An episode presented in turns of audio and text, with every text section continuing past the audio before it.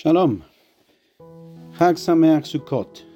Estamos en esta hermosa semana que el Eterno nos regala durante esta fiesta de Sukkot, en la cual uno de los mandamientos es poder construir una cabaña o cabañas. En hebreo la palabra es Sukkah.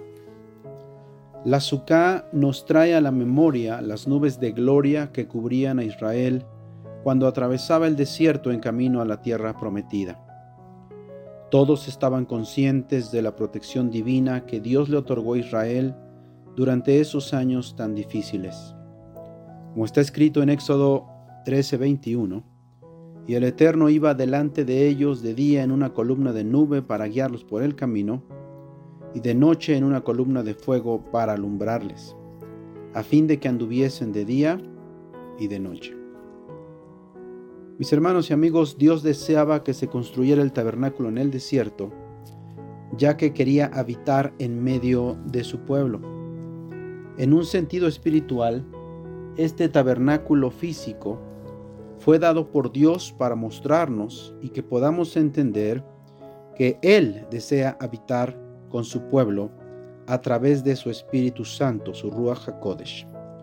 Es interesante que en los escritos apostólicos, las nubes representan a los creyentes en Yeshua, como lo vemos en Hebreos 12.1 y en Apocalipsis 1.7. Esta festividad tiene varios nombres, temas y expresiones idiomáticas.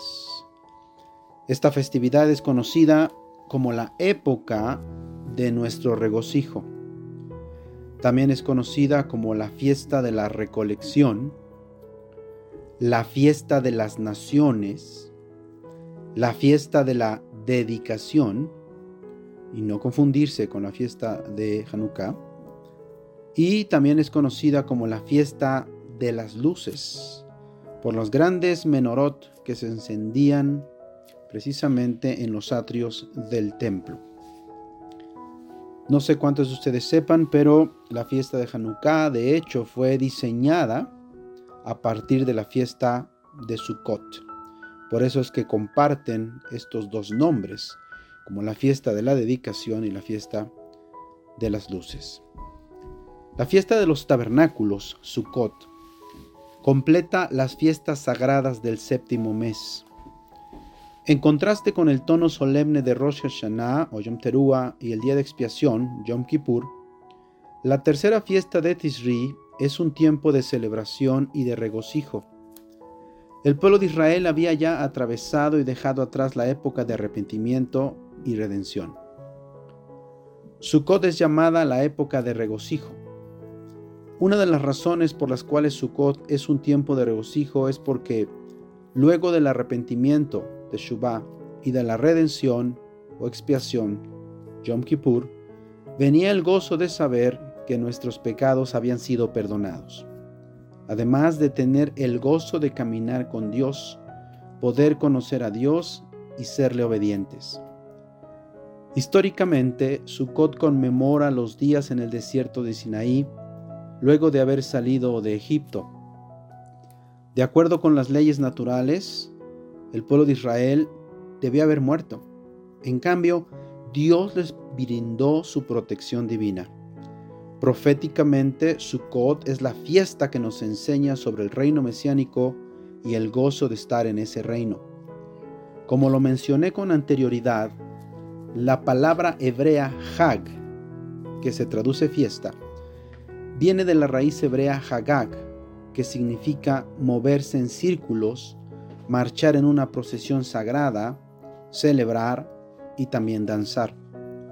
El regocijo experimentado en la fiesta de Sukkot es tan grande, y en el pasado fue tan grande, que esta festividad o este tiempo simplemente llegó a ser conocido por el nombre de la fiesta.